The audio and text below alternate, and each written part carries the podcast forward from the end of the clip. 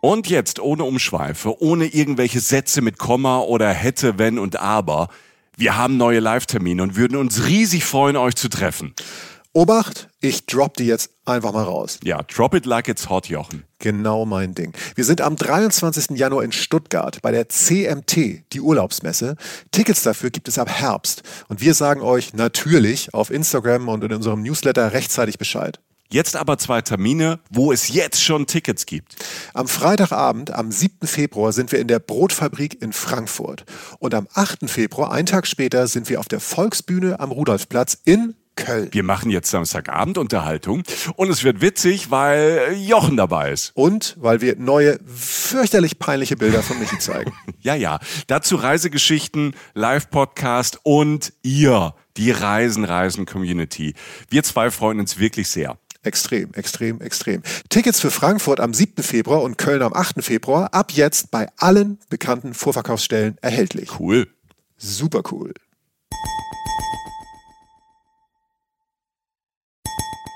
Reisen, Reisen. Der Podcast mit Jochen Schliemann und Michael Dietz. Bello impossibile. Se pastasse una bella canzone. Felicità. Insieme. Azzurro. Mama, ma, mama, mama mia. Ich könnte stundenlang äh, damit weitermachen. Seid froh, dass ich nicht singe. Jochen. Ciao, Jochen. Du bist ja auch. Was, du, du, was ist denn jetzt? Du bist los? ja auch. Ja, pass auf, du bist ja auch Musikjournalist. Ne? Das sind ja alles, was ich eben so angesummt habe und getroppt habe. Das sind italienische Schlager, deutsche Schlager würden wir sofort ausschalten. Warum macht mir das ein warmes Gefühl, wenn Eros Ramazzotti, Gianna Nannini oder Adriana Celentano singen? Warum, warum ist das so? Das ist doch verrückt, Jochen. Ja, Michael, ähm, dann reden wir mal über dich. Nee, aber ähm, ich würde sagen, äh, Musik ist Emotion. Musik ist all das, was man nicht in Worte fassen kann. Deshalb kann ich es dir nicht genau erklären, aber man hat so viel romantische und schöne Erinnerungen, die man mit Musik verbindet. Atmosphären, Gerüche, manchmal reichen ja schon aus, um an einen Urlaub zu erinnern. Und bei mhm. Musik ist es auch so. Bei mir ist es tatsächlich auch so, äh, dass ich gewisse Sachen ähm, tue, um meinen Italienhunger zu stillen. Also ich, ich, ich gucke zum Beispiel, ich gucke immer, wenn es gar nicht mehr geht, gucke ich der Pate 1 und 2 dann ist der, äh, wow, dann ist der Tag okay. auch schon um, ähm, weil die Filme ja so wahnsinnig lang sind. Und äh, da gibt's ja auch Rezepte sogar drin, ne? also Spaghetti mit Fleischbällchen oder andere Sachen. Ähm, also ich, ich teile das, ähm, dass gewisse Sachen bei mir äh, Sehnsucht nach Orten auslösen. Gerade im Fall Italien habe ich tatsächlich ganz konkrete Sachen, die das stillen können oder auch auslösen. Ja, ja. Hm. Ich, ich finde es verrückt, weil es ist ja so ein Klischee, aber ähm, äh, es ist ja auch real. Also ich bin von, von, von ein paar Tagen in Köln gefahren, als so ein bisschen Frühling war. Wir sind im Frühling 2021 und die Leute die Scheiben runter hatten und neben mir hielt ein, ich sag mal, ich schätze mal ein mit 30er Typ, ne, irgendwie stylisch angezogen. Ähm, Italiener, glaube ich, vielleicht, keine Ahnung, kann aber auch ein Schwabe gewesen sein. Und er singt halt lautstark ähm, Eros Ramazzotti mit. Ne? Wenn, also, und es ist völlig in Ordnung. Ne? Und mir geht das Herz auf und ich denke, wow, das will ich haben. Ich will dieses Feeling haben. Ich will diese Vibes haben. Ich will dieses Ciao haben, dieses Ciao Bello haben. Ähm, keine Ahnung, ähm, wo das herkommt, wo das hinführt, warum uns das so begeistert. Ähm, ciao erstmal an euch alle. Wir haben euch jetzt ein bisschen so angefahren äh, mit meinem Musikmedley da vorne. Ähm, hier sind eure zwei kleinen Italiener von Reisen, Reisen, der Podcast. Heute geht es um Fernweh alla Bella Italia. Es ist, ich habe schon gesagt, das Frühjahr 2021 und wir vermissen das Reiseland für uns Tedeschi, für uns Deutsche überhaupt, Italien. Es ist ein Sehnsuchtsort, ein Traumland.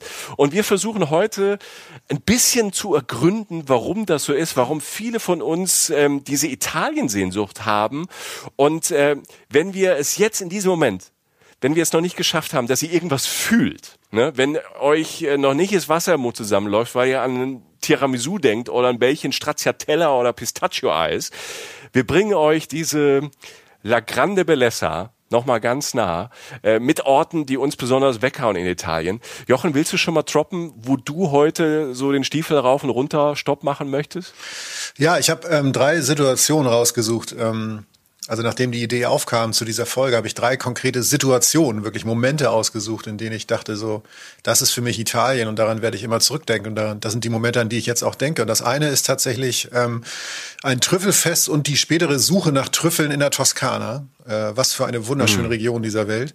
Ähm, dann geht es, äh, was mich angeht, noch nach Venedig. Ein, äh, ich habe mich in Venedig verirrt und das war das schönste Verirren meines Lebens. Und ähm, dann geht's noch nach Südtirol. Ähm, ganz andere Ecke von Italien, die ähm, sehr rau, sehr markant. Äh, ja, also, also eine ganz andere Form von Landschaftserfahrung ist. Ne? Du hast aber auch ein paar Sachen dabei.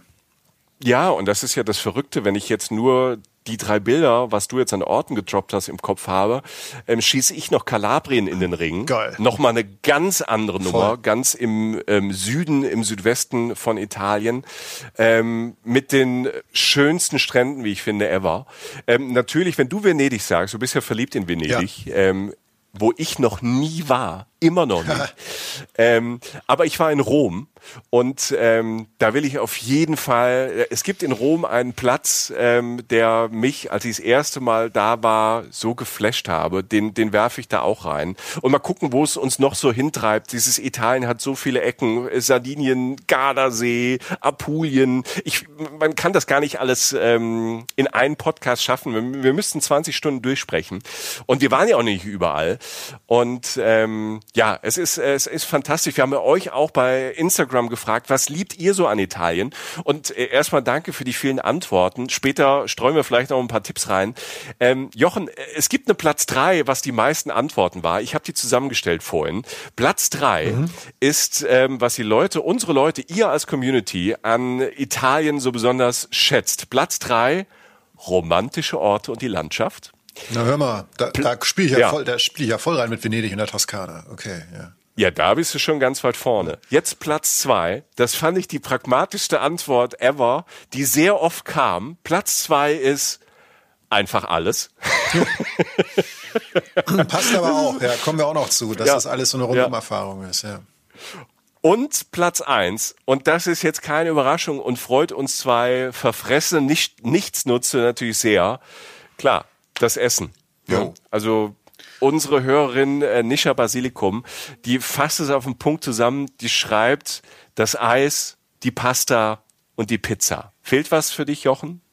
Ja, Trüffel, aber da kommen wir gleich drauf. Trüffel. Aber gut, den gibt's auch woanders, aber da gibt's, da fehlen noch ganz viele mehr Sachen, aber das fasst es ganz grob schon mal zusammen. Heißt die Kollegin echt tatsächlich Basilikum mit Nachnamen oder was?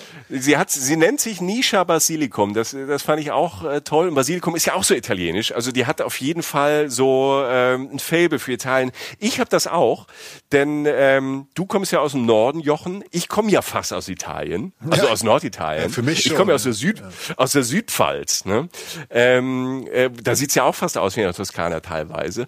Äh, seid ihr als Familie als Kinder, als du klein warst, nach Italien gefahren? Also hast du so eine ideale Vorstellung, so Videoachterinnerungen, Dias, äh, ausgedruckte Bilder, Fotoalben mit so einer Italienflagge drauf oder irgendwie Sand aus Rimini mitgenommen? Hm, nee, nee. Bei uns war es tatsächlich dann durch die Nähe in Schleswig-Holstein eher Skandinavien. Also nicht mal Holland, sondern mhm. Skandinavien. Und wenn es dann mal in Süden ging, war es tatsächlich eher Spanien. Also Italien habe ich sehr spät entdeckt ähm, und dafür aber umso äh, tatsächlich äh, begeisterter. Ja, aber nee, ganz frühe Kinderzeiterinnerungen in Italien habe ich tatsächlich, außer dass wir da Weltmeister wurden 1990, glaube ich. äh, 1990, ja. Da habe ich gelesen, da war ich noch nicht am Leben, aber das habe ich gelesen in Geschichtsbüchern. Ähm, sonst habe ich keine großen Kindheitserinnerungen an Italien. Also 1990 hast du nicht das Studium abgeschlossen? Ich weiß nicht Jetzt mehr. ist aber gut. Auf jeden, ist gut.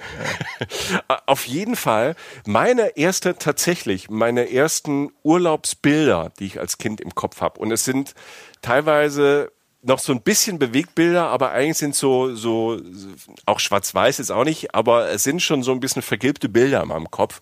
Aber meine erste Erfahrung ist tatsächlich, dass wir, lass mich, lass mich lügen, ich war fünf, sechs, sieben Jahre alt, so ungefähr, äh, sind wir tatsächlich, äh, meine Eltern, ich und meine kleine Schwester, mit einem Audi 50 das ist so ein kleines Auto, dass da überhaupt vier Leute reinpassen, das kann man sich heutzutage gar nicht mehr vorstellen. So, solche kleinen Autos werden gar nicht gebaut, so groß wie ein Smart ungefähr, ne? aber äh, vier Leute und Gepäck für vier Wochen drin.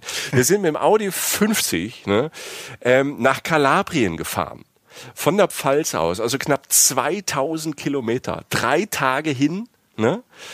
Geil. Immer in Etappen mit zwei kleinen Kindern, meine Eltern voll die Verrückten. Ne?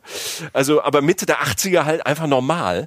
Und ähm, meine erste Erinnerung ist tatsächlich, dass mein Vater, der wollte von der Autobahn runter irgendwann mal und endlich mal auch so eine Ikone an die Amalfiküste. Er wollte diese Amalfiküste sehen, diese Steilküste so in Mittelitalien, wo diese ganzen, diese ganzen Orte auch so, ähm, diese, die, diese Instagram-Orte, die aussehen wie aus einem Märchen und werden sie dahingestellt oder gebaut für einen Film.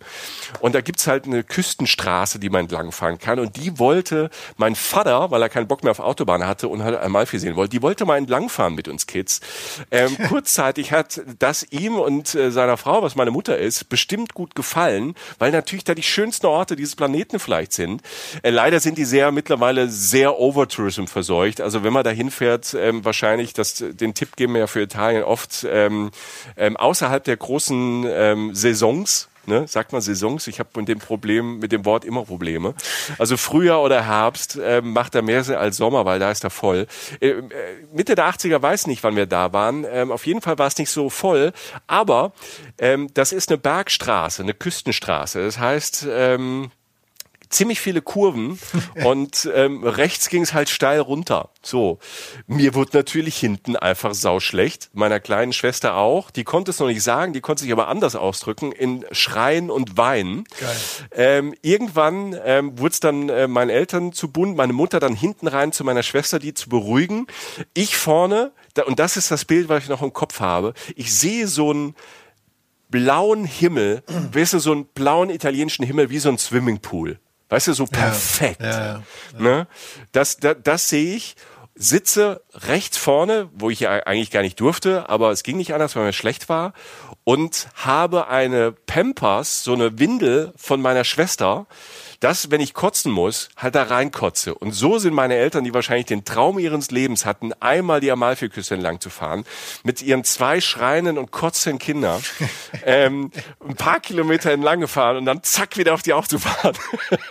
und das ist, das ist so, das ist mein, mein, meine erste Italienurlaub. Und es ging dann wei weiter nach äh, Kalabrien. Und das Schöne ist, und da komme ich später dazu, ich bin dann tatsächlich, ähm, ja, 30 Jahre später, ähm, dann noch mal hin nach Kalabrien, weil ich dazu an Kalabrien so keine Kindheitserinnerung mehr hatte. Nur ich war total verliebt in Italien und mochte seitdem natürlich alles, was mit Italien und Nudeln und Spaghetti und was auch immer zu tun hatte. Also da hat sich das so eingeimpft, auch wenn so ein paar harte Bilder dazwischen waren äh, mit dieser Dreitagesfahrt. Aber für mich ist Italien halt so ein Kindheitstraum und deshalb zieht's mich da immer wieder hin und deshalb hat's mich dann auch nochmal nach Kalabrien äh, gezogen, von wo ich äh, nachher ähm, ein bisschen mehr erzähle. Crazy. So, Jochen. Aber bevor ich ähm, nochmal an diese, diese Windel äh, erinnert werde, an, an die ich mich äh, übergeben habe irgendwann, äh, wahrscheinlich am, am schönsten Ort der Welt, wo jetzt irgendwie Millionen Menschen Schlange stehen, um ein Foto zu machen. Ähm, Weil du dich da übergeben hast. Oder? ja, genau. Da steht immer noch so eine große Statue. Also ich als Kind mit der Windel in der Hand, alles in Gold und äh, junge Männer und junge Frauen machen da in Bikini und Shorts ähm, jetzt einfach schöne Bilder und sind Influencer, werden reich und berühmt. Ich habe nichts davon. Ich habe nur diese Geschichte, die ich dir jetzt ähm, um die Ohren und euch um die Ohren gehauen habe. Äh, ich will aber noch gar nicht so weit, so weit in den Süden, weil ich weiß, Jochen, du als Italien-Spätentdecker hast natürlich vieles richtig gemacht. Ähm, du warst äh, in der Toskana. Die Toskana, wir haben es glaube ich hier im Podcast schon mal gesagt, ist eine Unverschämtheit, weil Ja. egal, fast egal, wo du bist in der Toskana, egal äh, an welchem Ort, zu welcher Uhrzeit, zu welcher Tageszeit, wenn du dich 360 Grad ähm, drehst und du stehst da und guckst links aus dem Fenster, rechts aus dem Fenster, es ist fast immer wunderschön. Ja, es ist, ähm, das ist das Wort Unverschämtheit fasst es eigentlich ganz gut zusammen, dass es solche Landstriche überhaupt gibt auf dieser Welt. Ne? Das wirkt so, als hätte das jemand designt, aber es ist ja tatsächlich nicht so. Ähm, Toskana, ja, ich meine, Toskana ist längst aufgrund dieser Schönheiten äh, Mainstream-Reiseziel ja geworden, auch zu Recht. Und ich habe, ähm, da ich relativ spät äh, Italien-Entdecker bin, mir sozusagen ja auch immer, das werden die regelmäßigen Hörer unseres Podcasts auch wissen, ähm, die nahen Ziele so ein bisschen aufgespart hatte, ähm, weil ich so ahnte in meiner äh, jüngeren Zeit, dass ich dachte, die längeren Wege mache ich lieber jetzt, ne, wo ich es noch kann und entdeckt dann irgendwie äh, Italien und Europa etwas später. Das war ja, so ein bisschen mein Motto. Da ist der Zivi auch nicht so teuer, das ist ganz gut, ja. Ja, genau, ne? Also wer liebt, der schiebt. Nee, aber ähm, das, ich, letztlich ähm, war Italien spät auf der Karte. So. Und ähm, ich bin letztlich bei der Toskana, weil es halt jeder schon kannte und jeder sechs Millionen Tipps hatte und irgendwie alle auch stimmten. Das ist ja auch irgendwie so ungewöhnlich, weil es halt wirklich das Schöne ist.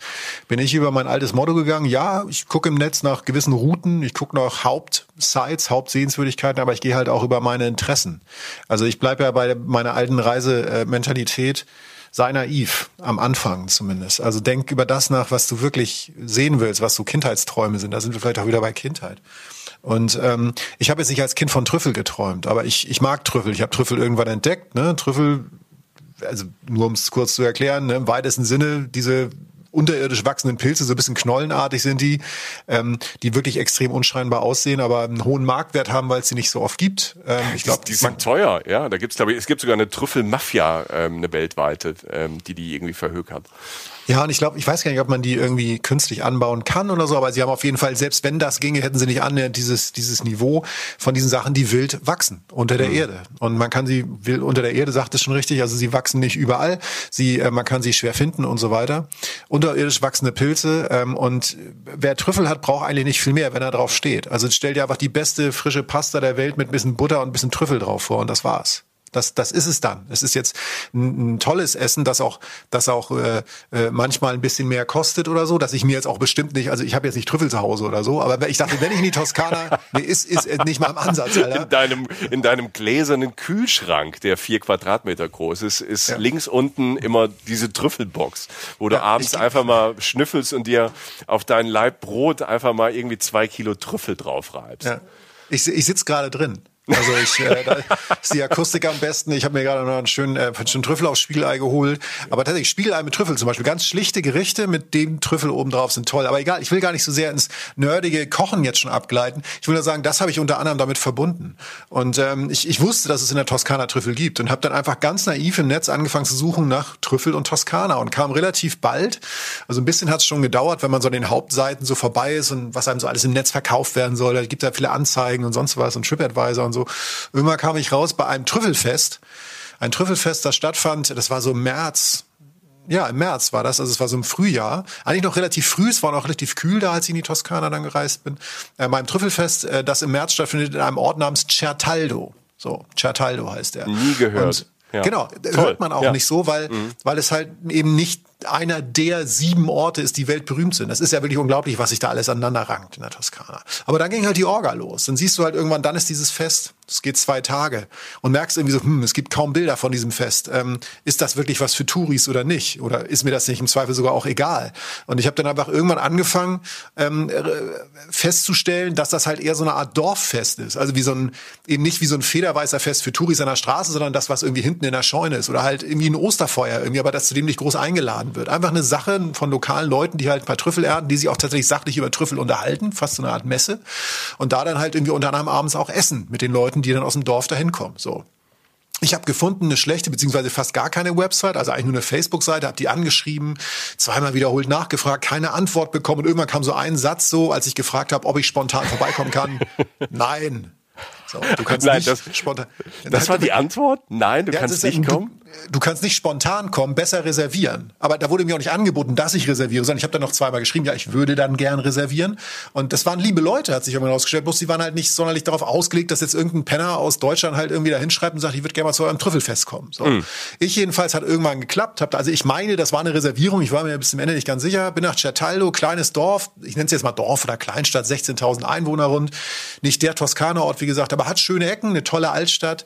Ähm, ich habe da in so einer tollen Stadthausvilla gewohnt, auch jetzt wo wohlgemerkt nicht alleine, es war einfach noch ein Zimmer frei. Das war so eine Frau, die hatte so eine Pension mit so ein paar Zimmern, so ein altes Haus, was sie halt letztlich von früher wohl sozusagen noch besaß. Mhm. Ähm, die Zimmer im, also äh, das, Zimmer war super. Ähm, es war ein bisschen laut von der Straße. Also weißt du, so ja. die Mofas, also ja. Mofas in Italien haben ja was miteinander zu tun. Also so Isolierung ist in Schertalde noch nicht so angekommen gewesen, so zu Aber das, das, ich glaube, dieser Lärm gehört halt in diese, in diesen Altstädten, diesen alten Villen, diesen engen Gassen und dann kommt morgens irgendwie um 6 Uhr kommt natürlich, kommt irgendwer dann die Müllabfuhr oder die, die die Straßen sauber machen, die hat man dann auch noch, man muss aber das Fenster auflassen, weil es zu warm ist. Ich glaube, das ist so part of the Italian experience da manchmal, wenn man in diesen Orten ist. Und ich finde, ähm, das, was du sagtest, diese, diese, diese Form des Übernachtens, das gibt's ja in Italien sehr oft, das kann ich auch nur empfehlen, habe ich auch oft schon auf der Durchreise gemacht. So diese alten Villen, die quasi so zu Pensionen umgebaut sind und du hast manchmal, äh, du hast diesen maroden Charme, du hast diese prunkvollen Zimmer mit ähm, 18 Meter hohen Decken irgendwie und ja, auch ja. noch so alten Vorhängen, so alte Fenster. Klar zieht's da durch und es ist nicht alles perfekt und ähm, aber der Charme ist natürlich grandios und man hat auch so ein bisschen Zeitreisegefühl. Also die Form von äh, in Italien ähm, ja unterzukommen, ähm, finde ich toll. Ja, un unglaublich schön. Also genauso wie du sagst, mit so ein paar Mankos, wenn man jetzt da so als Hotelkritiker durchlaufen würde oder halt mit so, eben mit so einer Kerze und sehen würde, wo es ziehen würde, da zieht's dann auch mal. Und wie gesagt, die Fliesen und so, das ist alles auf Hitze ausgelegt. Das war alles noch ein bisschen kühl so, aber es war mhm. halt extrem schön. Die Oma hat uns gleich empfangen, gleich mit in die Küche genommen, so eine alte italienische große Küche. Da haben wir dann irgendwie unsere Sachen ausgefüllt fürs Zimmer oder so. Also du warst sofort willkommen, warst nah dran, hast mit den Leuten zu tun gehabt. Also in dem Sinne schön, ja. Und du, du gehst raus und drehst dich um und siehst dann halt in diesem, in diesem Ort, Certaldo, der jetzt nicht so der, der größtbekannteste irgendwie in der Toskana ist, siehst du dann aber auch trotzdem hinter dir dann so auf so einem Berg Certaldo Alto. Das ist dann ähm, die Oberstadt, also eigentlich ein Vor, eine Art Vor, eine wunderschöne Altstadt, also wirklich wie so, wie so eine Burg gelegen. Zehn Minuten zu Fuß gehst du da auf den Berg hoch. Ne? Also ist jetzt nicht so bekannt, weil es wohl anscheinend noch spektakuläre gibt, Sachen gibt in der Toskana. Ich fand's super für den ersten Spaziergang. Du siehst Olivenbäume auf Hügeln, hast diese Aussicht über die, über die ganze Gegend, ist ein Eis. Also für mich war das schon so viel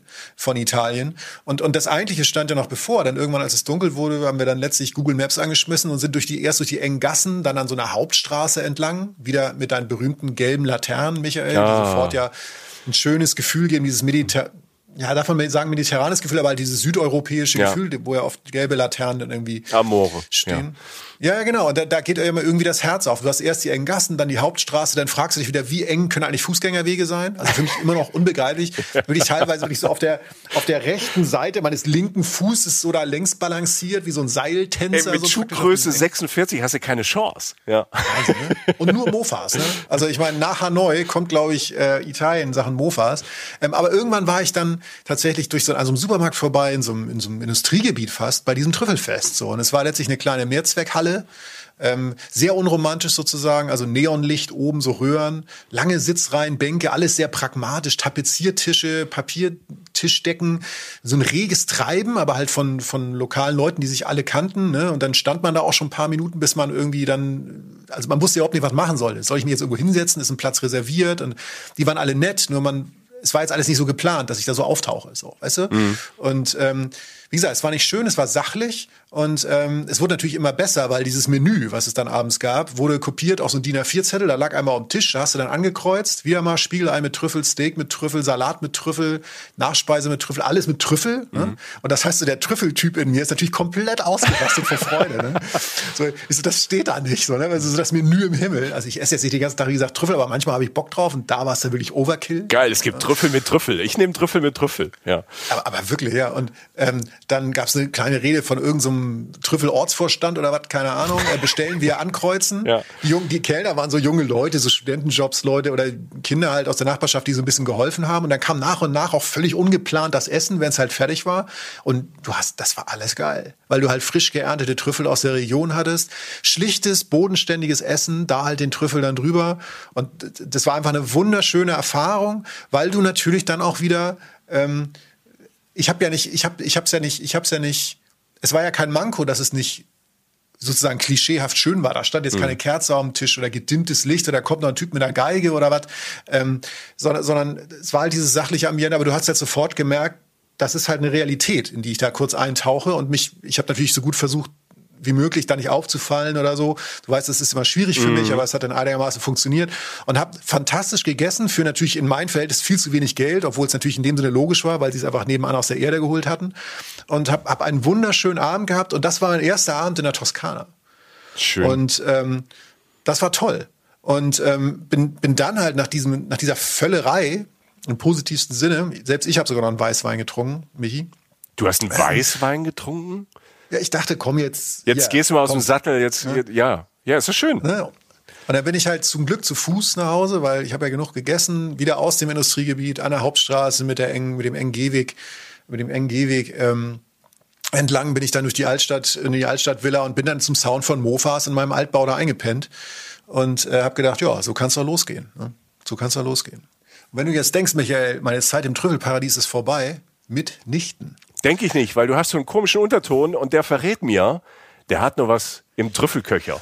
Ich habe damals, als ich diese Reise vorbereitet habe, habe ich noch gefunden, dass man äh, Trüffel suchen kann. Yeah. Und was habe ich gemacht? Ich natürlich Wecker gestellt, ne? voll mit Trüffel, nächsten Morgen aufgestanden, getroffen mit so einem, äh, ja, was war das?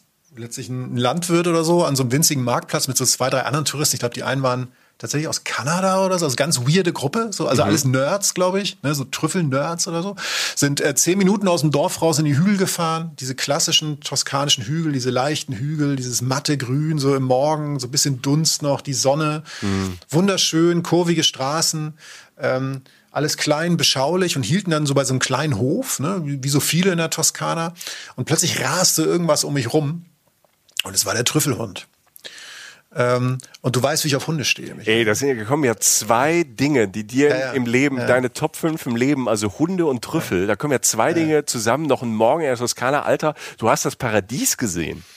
Ja, und das ging verdammt schnell. Ich meine, du warst nicht da, aber das habe ich dann verkraftet, Oh, danke. weil der Hund war ja da. Ja. Ähm, und das, es war so eine Art, äh, so eine Art Wasserhund gemischt mit noch irgendwas anderem. Also das ist so diese, diese kurz geschorenen Locken, weißt du, diese Hunde, die du auch marschieren musst, für Allergiker geeignet sozusagen.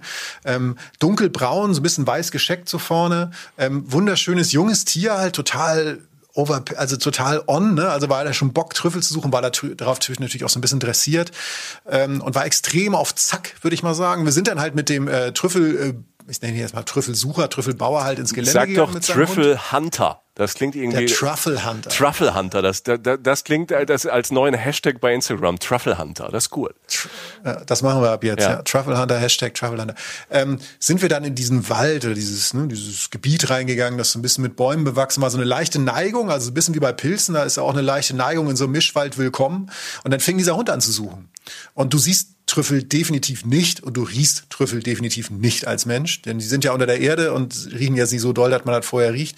Und dieses Teil, dieser Hund ist halt so abgegangen. Und irgendwann, wenn er was gefunden hat, hat er halt gebuddelt wie ein Geisteskranker, wirklich wie wild so, ne?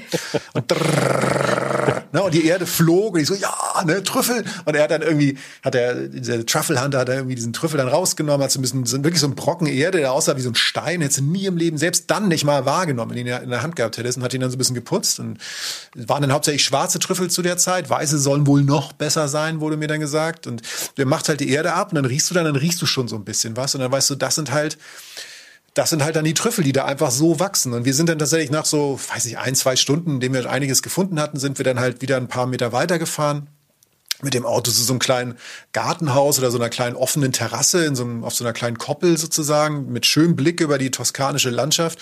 So eine überdachte Terrasse und haben da halt gekocht mit dem Kram. Und das kannst du halt, also das heißt, du sammelst Trüffel und machst da dann Essen draus. Also sei es jetzt ge mit Gemüse, Obst, viel Trüffel natürlich, aber halt nicht nur.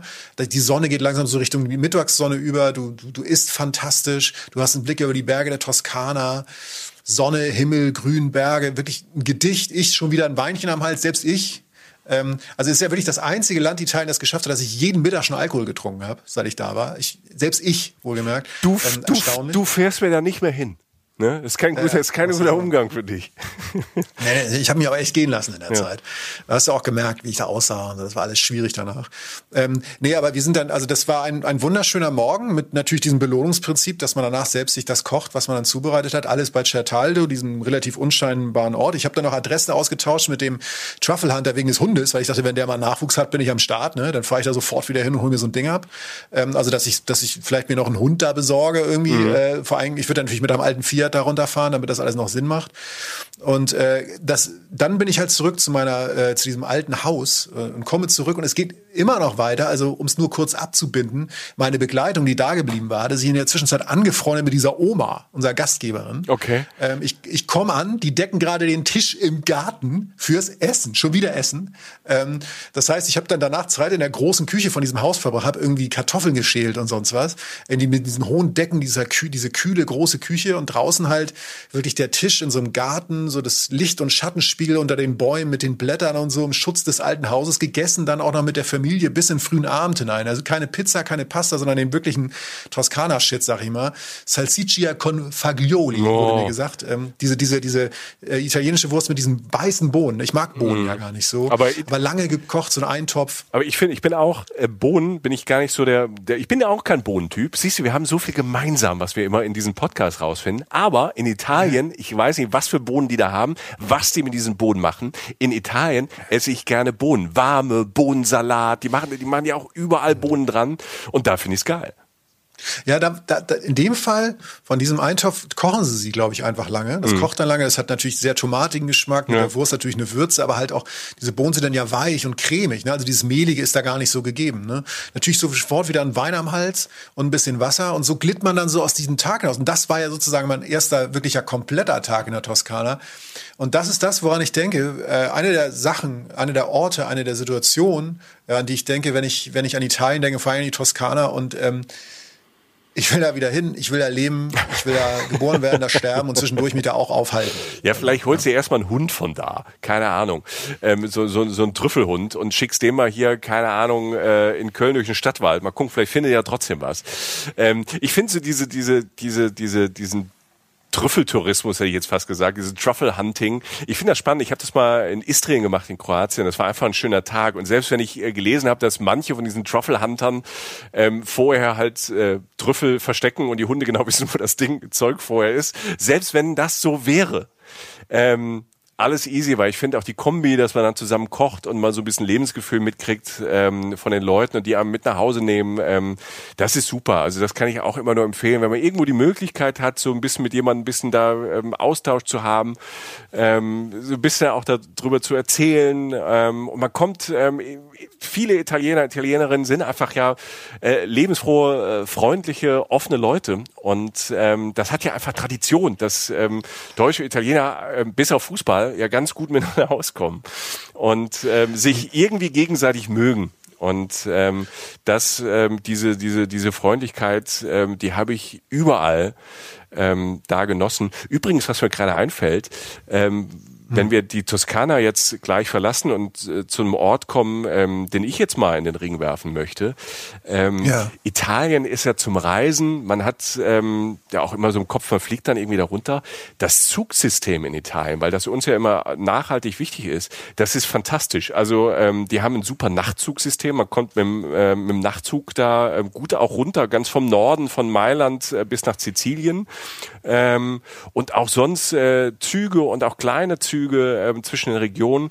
Das ist echt toll. Das macht echt Spaß. Fahrrad mitnehmen, ähm, das ist vielleicht jetzt in Südtirol in den Alpen oben dann ein bisschen schwieriger. Ähm, da ist ja Hochlaufen ähm, schon ein Problem.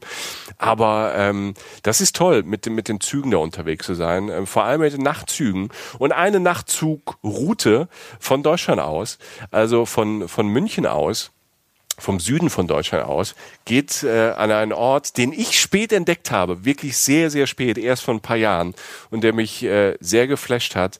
Das ist Rom. Oh, Rom. okay. Na? Ja gut, das ist natürlich ein Name, also da Dame nach Certaldo Rom, das ist mal ein Gefälle, das ist gut. Äh, weil Rom ist ja wirklich, das kennt, jeder Mensch kennt den Namen Rom. Ja. Also ich glaube fast jeder Mensch. Also wer sie übertreibe, das ist ja wirklich eine Marke. Das ist ja eine der größten, eine der bekanntesten und tollsten und größten Städte, die es so gibt. Ja, und ich finde, ich und das zeigt aber auch, finde ich, dass wir jetzt erst in einem kleinen Ort in Toskana waren und dann haben wir so eine Ikone von Stadt, ne, seit ähm, tausenden von Jahren Weltstadt, ne, äh, Geschichte bis zum Abwinken. Dieses Rom, das, das, das ist ein Platz, das ist natürlich jetzt kein Geheimtipp, ne?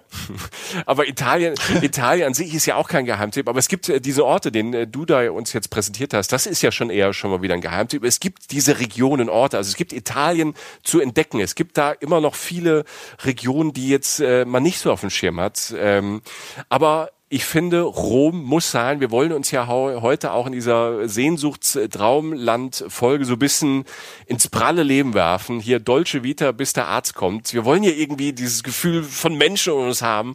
Und deshalb äh, träumen wir jetzt ein bisschen uns nach Rom. Und zwar an einen ganz speziellen Ort im Rom. Das ist auch kein Geheimtipp, aber er hat einen wunderschönen Namen. Und ähm, ich bin geflasht. Äh, ich habe sofort irgendwie Sehnsucht danach. Piazza Navona. Der Platz ist eine Wucht. Ich habe ihn für mich entdeckt, als ich tatsächlich, und ja, ich reite das Klischee, mit der Vespa in Rom unterwegs also. war. Ja, Geil. ich bin Ach, schön. Du hast den Lärm gemacht von meiner Butze da anstatt Teil. Du bist den ganzen Abend auch abgefahren. Da wo der Schliemann immer Gas geben unterm Fenster.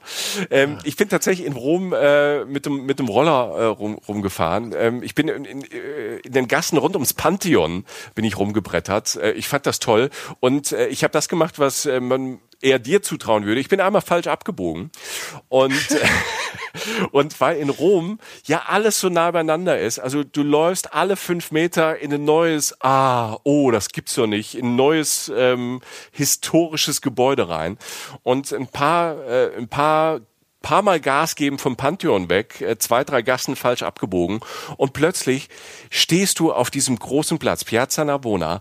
Ähm, du, ich stand damit, äh, ich habe den Platz erstmal gar nicht so begriffen, weil ich kam aus so einem Gässchen und stand erstmal vor so einem riesigen Plakat mit dem Papst drauf, Franziskus. Ne? Ich hab's ja jetzt nicht so mit der Kirche, aber ich war halt so so so so ein bisschen. Dieses Plakat war keine Ahnung so 400 Quadratmeter groß an so eine an so eine Riesenwand. Ne? So der Vatikan, der Platz war so draus. Das Plakat war irre toll gemacht und dann irgendwie sah man Franziskus. Aber ich wurde dann auch äh, schnell abgelenkt. Kennt ihr das oder kennst du das, Jochen? Wenn man auf einmal ähm, plötzlich am Nachmittag war das ähm, von so einem Espresso-Duft eingefangen wird, dass du auf einmal, du riechst was, du bist erstmal unsicher, weil, weil, weil der Duft so stark ist und im nächsten Moment haben deine Synapsen kapiert, wow, das ist eine Espresso. Wolke. Und ähm, die so. Ich möchte, ich möchte, ich möchte es jetzt tun. Ich möchte anlässlich, anlässlich dessen, was du gerade, was du gerade sagst, möchte ich diese Lanze brechen für das, was ich jedem Menschen erzähle. Du, ich habe ja auch spät mit dem Kaffeetrinken angefangen. Ja, ja. Ich habe ich habe teilweise in Kaschem in Italien mhm. ähm, aus den Händen, also wirklich aus der Rückhand einer einer 55-jährigen Kioskfrau, die Zeitschriften verkauft hat, während die drei andere Leute abkassiert hat, hat die mit der Rückhand mir einen Espresso eingeschenkt, der 1,20 gekostet hat und besser war als jeder jeder Kaffee, den ich mir hier für teilweise, ja, irgendwie, das muss man ja fast irgendwie äh, äh, finanzieren wie eine Immobilie, so teuer ist der Kaffee hier irgendwie, ähm, bei irgendeinem Menschen geholt habe mit, mit, mit Latzhose, Bart, in, in so, in so einem Vintage-Ding für 7,30 Euro mit einem Namen, der länger ist irgendwie als, weiß ich, eine Tätowierung auf meinem Unterarm irgendwie. Ähm, dieser Kaffee, den mir diese Frau da eingeschenkt hat, war Italien kann, also das ist einfach ein Niveau an Kaffee auf, auf der ganz bodenständigen, alltäglichen Ebene, mhm. das ich in Deutschland nicht erlebe. Und das ist vor Respekt über allen Menschen, auch die hier Kaffee machen und alles, alles nicht böse gemeint, aber das fand ich absolut beeindruckend. Deshalb bin ich komplett bei dir. Ja, das, die, dies, diese Wolke und dieser Kaffee, das, ist, das, das macht körperlich was mit einem.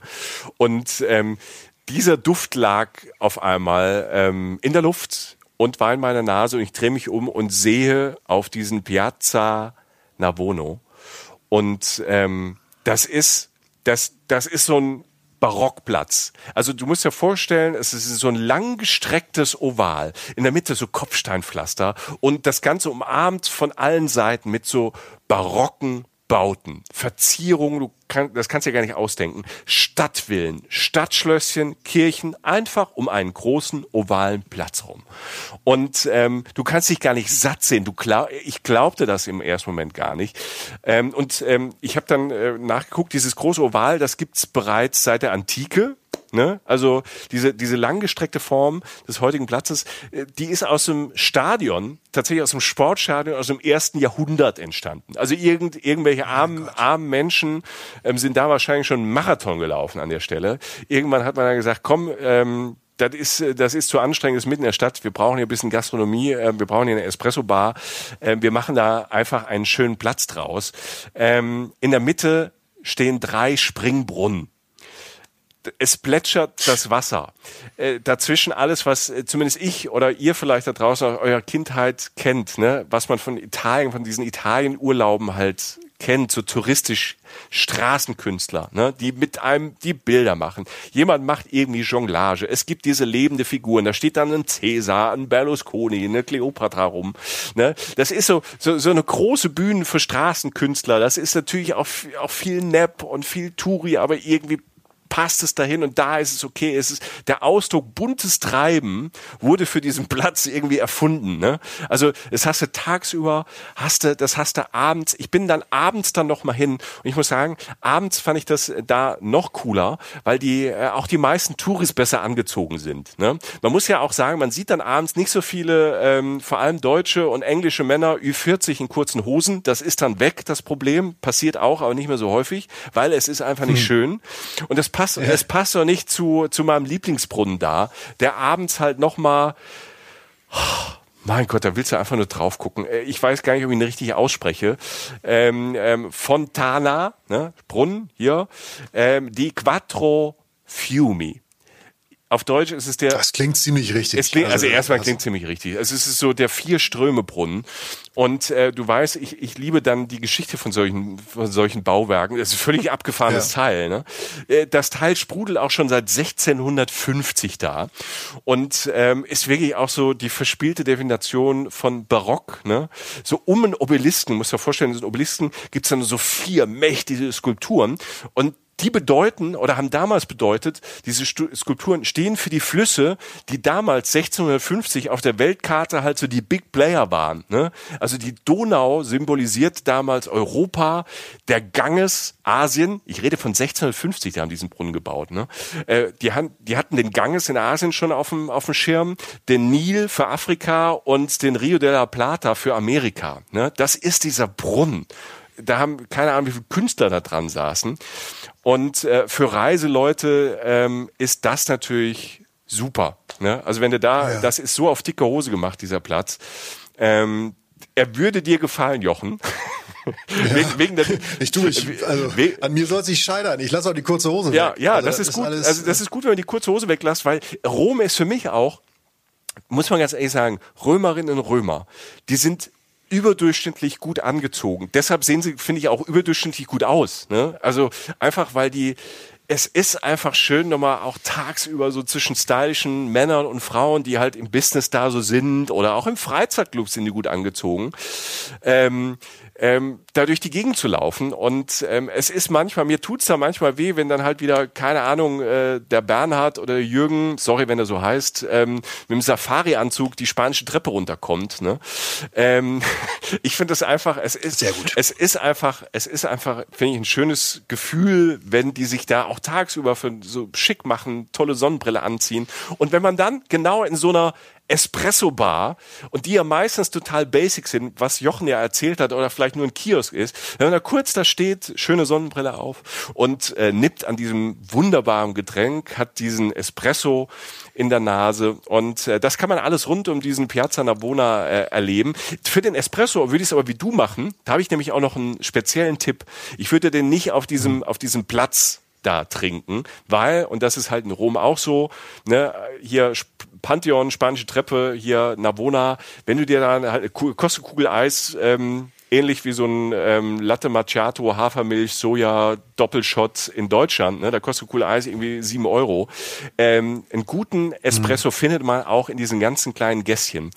Und da gibt, ja. und, und da gibt's Läden, die sehen von außen völlig unscheinbar auf, aus. Geht da rein. Also wir haben auch so ein äh, Kleinod damals gefunden, wo ich dann dachte, oh, ich entdecke das, ist aber ähm, eine Institution in Rom. Ähm, Sant Estaccio Café gibt's da seit ähm, äh, Jahrzehnten. Von außen wird völlig unscheinbar, so eine kleine Bar Ne? Und draußen stehen halt so, so drei, vier Tische, so ein Stehtisch und so, ein paar Stühle, so ein bisschen ähm, ähm, unattraktiv rum. Wenn du da aber reingehst, meistens ist davor eh schon eine Schlange und äh, da gehst du rein, das ist so ein dunkler Raum, vollgestellt mit irgendwie italienischen ähm, äh, Tütchen mit Keksen und Gebäck und alles Mögliche.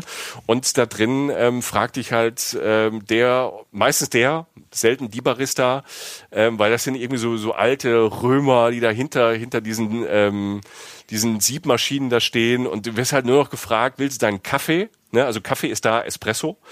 Ähm, willst ja. du einen Kaffee mit oder ohne Zucker?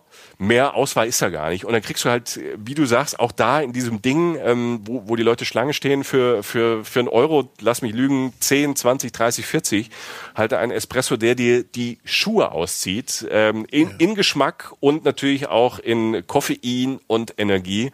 Und wenn du dir das Ding reingebohrt hast, dann kannst du weiter entweder auf einem Roller oder zu Fuß oder zu Fahrrad einfach eine der, der schönsten und spannendsten und historischsten Städte der Welt anschauen. Rom die Hauptstadt immer eine Reise wert. Es gibt so viel zu entdecken da. Ähm, man kann in Rom wochenlang Urlaub machen. Es ist ein Platz, wo man immer wieder hin möchte. Ja, Moment. Wie Moment? Äh, ja, schönste, schönste Stadt der Welt. Du, das, das sehe ich tatsächlich anders. Okay. Ähm, also da, da, wir befinden uns hier jetzt generell in der Champions League. Ne? Mhm. Das kennen wir von unseren beiden Fußballvereinen nicht, aber das reisezielmäßig sind wir das definitiv. Oh ja. Und ich werfe jetzt natürlich das, das in den Ring, was du wahrscheinlich schon erwartest. Ja, okay. Wie, ja, deine, deine große, deine große Liebe. Also da, wo ich noch ja. nie war. Ich kann, ich kann es nicht vergleichen. Ich muss dir vertrauen. Deshalb kann ich ja bisher sagen, also zumindest, zumindest, pass auf, zumindest in Italien ist Rom die schönste Stadt der Welt, sag ich. Und du ähm, konterst und sagst, ähm, Venedig sticht. Venedig sticht sozusagen. Vielleicht sind das auch verschiedene Linien, die die spielen, die beide gleich gut sind. Egal. Okay. Ich fange mal tatsächlich. Witzigerweise stand ich, wo du es gerade sagtest, auch in so einem ähm, alten Café oder nee, gar nicht alt, sondern sehr funktionales Café in Venedig eines Morgens. Das war so ein Stehcafé, also wo wo wo äh, Menschen, die in Venedig tatsächlich leben, also nicht Touristen, äh, morgens halt noch ein Käffchen trinken, also ähm, und dann auch was Süßes essen. Und das ist extrem pragmatisch und sachlich. Da gehst du rein, da kriegst du einen Kaffee, das ist volles Gedränge und du stehst dann, wenn du Glück hast, da an so einem kleinen Tresen oder so am Fenster, guckst raus und das, was ich gerade, was mir gerade dabei einfiel, das wieder hervorragender Kaffee, schön was Süßes und dann kann der Tag ja laufen. Mehr brauchst mhm. du ja am Anfang nicht, weil du ja ab Mittag geiles Essen zu dir nehmen musst. Ja. Das ist ja Zwang in Italien. Ähm, und es lief Eros Ramazzotti. Und da war kein Touri außer mir. Und ich dachte so, jetzt bin ich, weißt du, jetzt bin ich real, jetzt bin ich in Italien. Auf einmal so, Circumstance. Und ich so, Typ, das kann doch jetzt nicht wahr sein. Ne? Es ist so. Wir denken, es wäre äh, Klischee, aber die Italiener hören das. Äh, die Italienerinnen, die, die, stehen da drauf. Und sie haben auch, die, die, die, also ich, ich würde mich, wenn, wenn, wenn ich in Deutschland, sorry, sie hat viele Fans, aber wenn ich atemlos singe, äh, dann schäme ich mich. Wenn, wenn mich jemand zwingen würde, das mit einer Knarre am Kopf laut auf dem Marktplatz hier irgendwo zu singen, würde ich gleichzeitig im Boden versinken. Äh, in Italien, wenn jemand irgendeinen Song von Adriano Celentano, Gianna Nannini oder Eros Ramazzotti oder Ricci e Poveri, ähm, keine Ahnung, es gibt tausende dieser Bands, ähm, ähm, performt, finden es alle toll. Adriano Celentano hat auch tolle Musik gemacht. Ja, finde ich auch. Sehr lustiger Mann. Sehr jazzy, ja. ja. Ähm, egal, Venedig. Ähm, was jetzt kommt, ist letztlich das, was kommen muss, nachdem, äh, nach, der, äh, nach dem Federhandschuh, den du mir ins Gesicht geworfen hast, wo du sagst, Rom ist die schönste Stadt der Welt. Eine kleine Liebeserklärung an Venedig, denn ich habe mir halt überlegt, ich habe ja über diese Momente nachgedacht, die für mich Italien und meine Liebe dahin symbolisieren. Mhm. Und es war tatsächlich ein Moment in Venedig, der tatsächlich erstmal im ersten Moment nicht sonderlich perfekt wirkt. Denn wir haben uns letztlich verlaufen gehabt. Also ich hatte mich verlaufen und ich stand auf einem kleinen Platz. Es war spät, Nebel zog auf, es war wirklich dunkel, es war kalt, es war Winter, so acht, neun Grad, es war klamm. Niemand war sonst da, so ein paar Vögel flogen so über die alten Gemäuer. Stell dir vor, du bist auf so einem alten, historischen, kleinen Platz in Venedig, aber wirklich gar mhm. nichts Spektakuläres, eher so ein ja, wie so eine Lichtung. Eher so ein bisschen mystisch und fast nach so ein bisschen, könnte auch ein Gruselfilm sein. Genau, ja, so wie so eine Lichtung im Wald, also unscheinbar, aber einfach, da steht dann gerade mal kein Haus und eben halt so ein bisschen mystisch, ja, so ein bisschen dunkler mhm. halt, ne? Und in jede Richtung eröffnete sich so ein Durchgang, mal war es dahinter dunkel, mal deutete sich eine der 5000, gefühlt 12 Millionen Brücken in Venedig an und ähm, du weißt nicht wohin. Du hast dich verlaufen, du willst zurück zum Hotel, du warst den ganzen Tag unterwegs, die Füße tun weh, ähm, es, es, ist irgendwie ein bisschen kühl, man ist allein und trotzdem ist es wunderschön. Und das ist, das ist Venedig für mich. Venedig ist für mich diese Unlogik, also diese, das, das, entweder, ich versuche es jetzt zu erklären. Ähm, mhm. Du kennst meine Geschichte, ähm, Venedig ist die schönste Stadt der Welt. Und ähm, ich hätte sie auch fast nie betreten. Stichwort Overtourism. Ich meine, wenn es einen Ort mhm. gibt, der Opfer seiner eigenen Schönheit vielleicht irgendwann komplett wird oder es vielleicht auch ist oder vielleicht vor Corona war, ähm, dann ist es Venedig, weil Venedig so schön ist und so eine Ikone von Stadt, dass jeder Mensch, der in der Nähe ist, da eigentlich mal hin muss. Und wer will es irgendeinem Menschen überhaupt verdenken? weil es halt so schön ist. Du kannst es aber halt lösen. Ähm, äh, du kannst im Winter hin, du kannst unter der Woche hin, du kannst den Hotel direkt in der Stadt nehmen, wirklich in einer absoluten Low-Zeit, also eben nicht an Karneval, nicht am, äh, am Valentinstag oder so, sondern wirklich in einer absoluten Unzeit sozusagen. Nimm dir ein Hotel in der Stadt, das ist dann halbwegs bezahlbar und geh einfach spazieren, sage ich. Und äh, entdecke diese Stadt, denn selbst das Fundament dieser Stadt ist ja unlogisch. Es ist gebaut auf Inseln in der Adria, 100 Inseln rund auf Steinen und Holzpfählen vor Jahrhunderten oder sowas, also uralt und es sinkt langsam ab. Die Gemäuer sind zu schwer. Venedig sinkt, während wir reden. Jedes Jahr um ein paar Millimeter. Von unten nagt das Wasser. Auch noch der Klimawandel. Das Wasser steigt. Die Touristen kommen von oben, lassen Müll da. Die Stadt wird abgenutzt dadurch. Ähm, das Wasser der Lagune kippt manchmal. Es stinkt manchmal im Sommer, weil, so, weil es so verschmutzt ist. Das wurde durch Corona ein bisschen besser, weil nicht so viele Touristen da waren. Aber das ist alles, das sind alles Probleme von Venedig. Boutiquen und Investoren besetzen die Gemäuer. Es gibt manchmal Leerstände, weil die Mieten trotzdem zu hoch sind, obwohl die Sachen leer mhm. stehen. Venedig wird zum Opfer seiner eigenen eigenen Schönheit. Und ähm, das Krasse ist, dass du das alles in dem Moment gar nicht merkst. Ich zumindest in diesem Moment, wo ich auf diesem kleinen Platz stehe. Ähm, es ist, wie gesagt, es ist die Unzeit für Venedig. Es ist der, es, es ranken sich so so Holzstege über über den Markusplatz, eine der ganz berühmten Sehenswürdigkeiten in dieser Stadt. Aqua Alta heißt das. Das ist so ein Aqua Alta ist dieses Winterhochwasser, das es da manchmal gibt. Ähm, manche Leute finden das doof dass manchmal Teile der Stadt überflutet sind. Ich fand es unglaublich, dass sich die Lichter des Markusplatzes in diesem Wasser spiegelten. Ich habe die unglaublichsten Fotos meines Lebens gemacht, stelle ich auf Instagram rein. Ähm, und, und das wirklich krasse ist und was, was diese, was diese Liebeserklärung, finde ich, beinhaltet für mich an Venedig, ist, dass Venedig keine Stadt mit ein paar Sehenswürdigkeiten ist. Die gibt es natürlich, den Markusdom, den Dogenpalast und so. Venedig, aber Venedig ist eigentlich ein Gesamtkunstwerk. Venedig ist etwas, durch das du tagelang irren kannst. Du kannst durch eine Stadt laufen, die bis in die letzte Ecke sozusagen ausstaffiert ist, eine entrückte Stadt, große Parallelrealität. So, mm. und, und so ein bisschen Morbides schwingt immer mit. Wie du schon sagtest, ja. es, ist, es ist verwittert. Es ja, ist irgendwie. Ja. Es ist ja, es, es klingt wie eine Provokation, diese ganze Stadt. Ne? Also wir, also keine Ahnung, wenn man überlegt, wie alt das auch ist, auf Fehlen gebaut und hin und her, diese, diese, diese, diese Paläste und so, das ist völlig absurd. Es, es ist absurd. Es ist eine Stadt, die eigentlich irgendwann gar nicht mehr existieren kann. So, äh, weil, weil sie halt so, so, so fragil ist. Genau. Es ist dieses, es ist ein morbides, wunderschönes Labyrinth. Und dass dein Herz, wenn du sich so drauf einlässt und nicht nur die Sites, also die, Haupt, die, die Hauptattraktion abklapperst, dein Herz ganz langsam gewinnt, indem du auf einmal bist. Du gehst auch nicht durch eine normale Großstadt und siehst drei, vier Sachen, wenn du an der U-Bahn-Station aussteigst, sondern du bist permanent irgendwie da, in diesem Ding.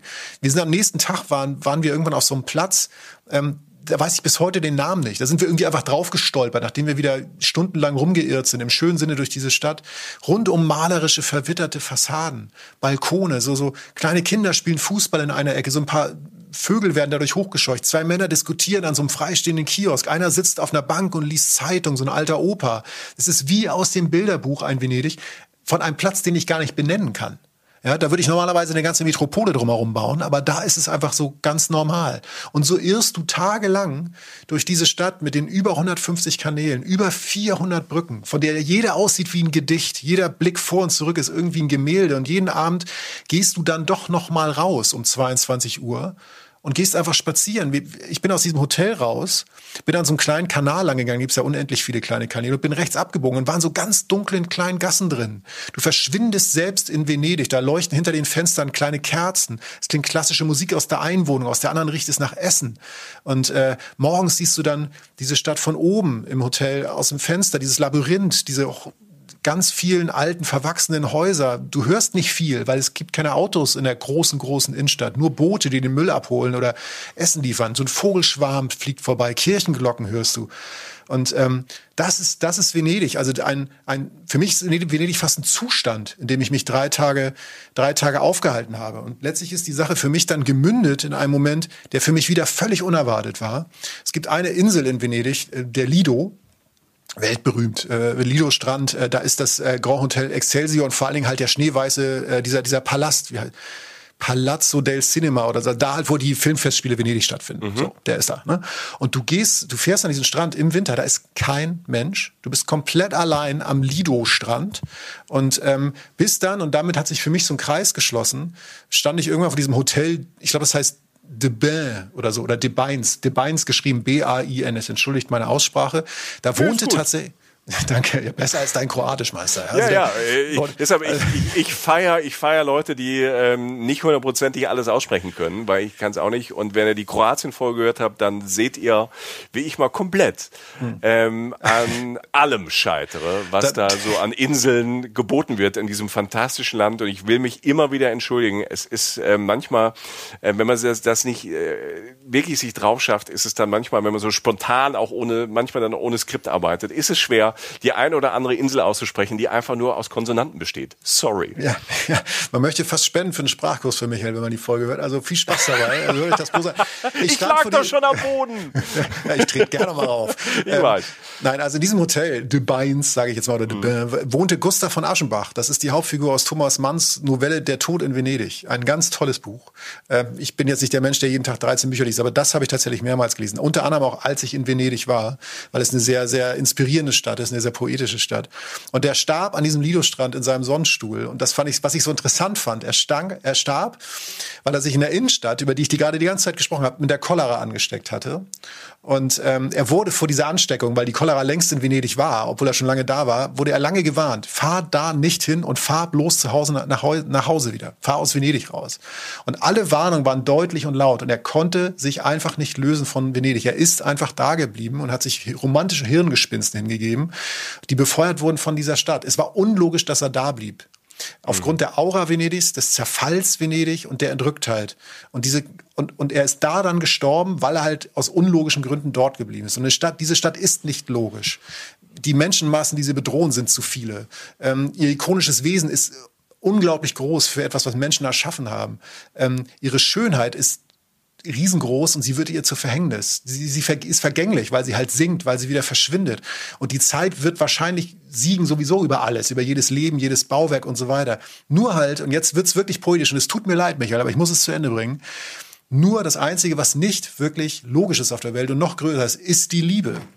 Und die Liebe ist irrational. Und ich bin der festen Überzeugung, Venedig ist irrational. Im positiven Sinne, Venedig ist eine, eine Stadt, die mehr ist als die Summe ihrer Teile und vielleicht die, die verstätische, also die, die Verstattlichung von Liebe. Und, und wenn du dann wieder auf diesen kleinen Platz zurückkommst, auf dem ich stehe. Das ist neblig, es ist kalt, die blaue Stunde beginnt, es wird mystisch, man kriegt langsam Angst, weil man allein ist. Müsste man eigentlich. Die Füße tun weh und der Rücken schmerzt. Und wir haben uns verlaufen. Und es war einer der schönsten Reisemomente meines Lebens. Das ist Venedig. Alter, muss ich erstmal sacken lassen. Also, ähm, ähm, du, hast ja, was du, wo du das herholst, da muss so viel Liebe sein, weil du ja auch über Liebe gesprochen hast. Ähm, ja, wer, mal, wenn du Rom als schönste Stadt der Welt bezeichnest, Meister, da, ja, okay. Da kann ich nur das rausholen, was ich habe. Und das sind immer die Emotionen, weil faktisch kann ich hier nicht kommen äh, bei Rom. Und äh, das kann ich nicht. Deshalb habe ich jetzt, ich habe jetzt sozusagen mit Kampf gegen deinen technisch perfekten Stil geantwortet, sozusagen. Ja, und ich muss fast zugeben, Alter, du hast äh, in der Verlängerung ähm, ähm, gerade das 2 zu 1 gemacht. Aber das Spiel ist noch nicht vorbei. Denn in jetzt unserer, kommst, jetzt wechselst unserer, du jemanden ein. Genau, jetzt wechsle ich jemanden ein. Und äh, derjenige, der hat Feuer. Na, dann mal los, mein Freund. Alter, ich wechsle äh, Kindheitserinnerungen ein. Ich habe ja vorhin schon, äh, ich habe, da, da kann mir keiner was. Ne? Ähm, ich habe vorhin äh, ja schon äh, Kalabrien getroppt und ähm, ganz da unten im Südwesten, im Süden. Ähm, man muss dazu sagen, äh, sehr arme Region.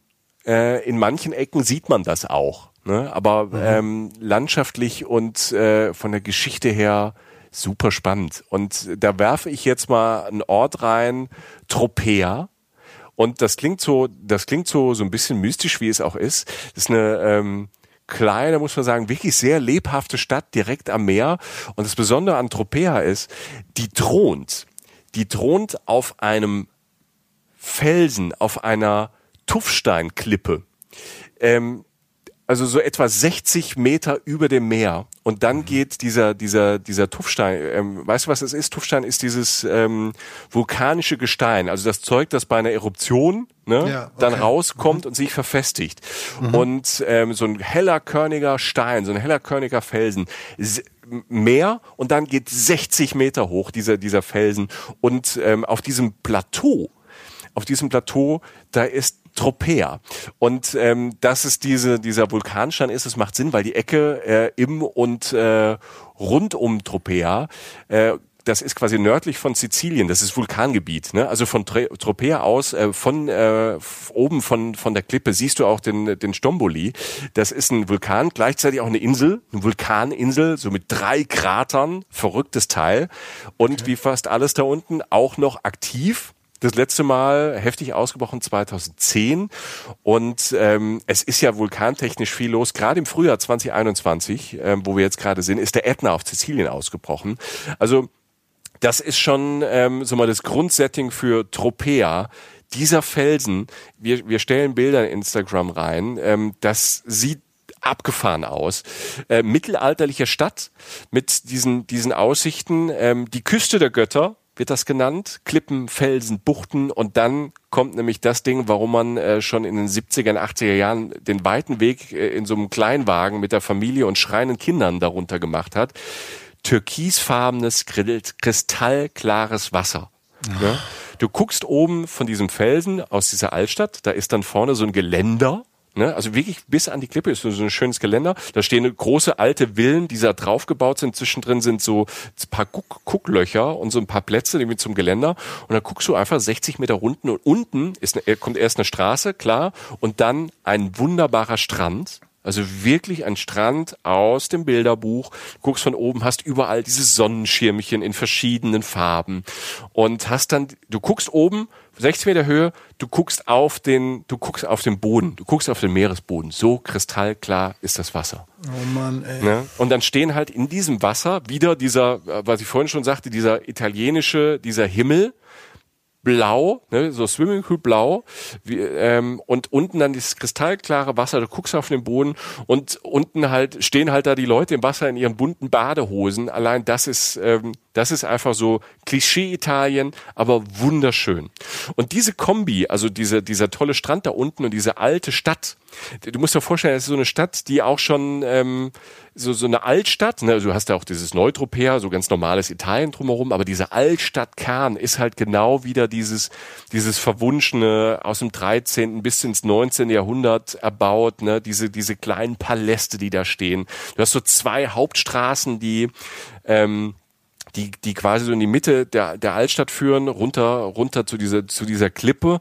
Und drumherum hast du wieder diese kleinen Gässchen. Und was ich ja schön finde, sind diese, diese, diese, diese Häuser dann, diese, diese Steinhäuser, die auch so ein bisschen höher sind, ne, so drei, vier Stockwerke hoch, diese, diese, diese grünen, die, die grünen oder blauen oder, oder roten Fensterläden haben und dann diese hohen, großen Fenster, ähm, mit ähm, ja diese Fensterläden, diese hohen Fenster und ähm, diese Balkone, wo dann überall, wo die total schön ist, irgendwie auch drauf haben, so ein Händchen haben, diese Balkone irgendwie mit Blumen und Pflanzen dekorieren und ähm, ja, da, da geht mir das Herz auf. Das hat so eine magische Atmosphäre tagsüber, aber dann ähm, halt auch abends, wenn du dann in diesen Gassen sitzt, ähm, in den Restaurants. Äh, so ein Ding, was ich da kennengelernt habe, was man jetzt mit Italien gar nicht so auf, was ich nicht so auf dem ähm, auf dem Schirm hatte, was dort unten da im Süden so eine Spezialität ist, wo du auch wenn du da ähm, mit dem Fahrrad oder im Auto rumfährst, an jeder Ecke hängt das und wird dir angeboten und zwar rote Zwiebeln.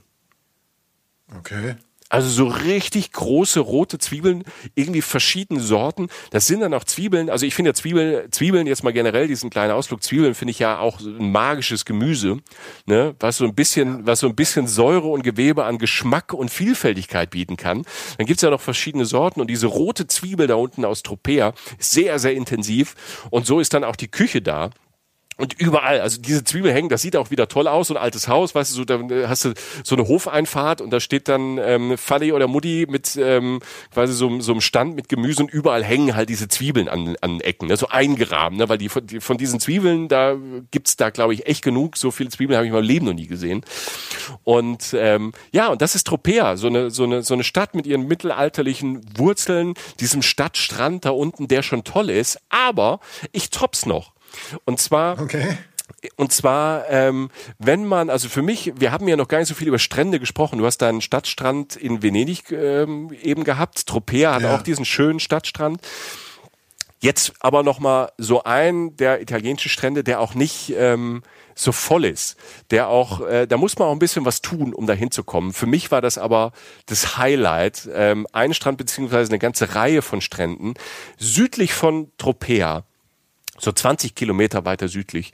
Da gibt's einen Ort, der heißt Riccardi. Und noch ein bisschen weiter gibt es das Capo Vaticano.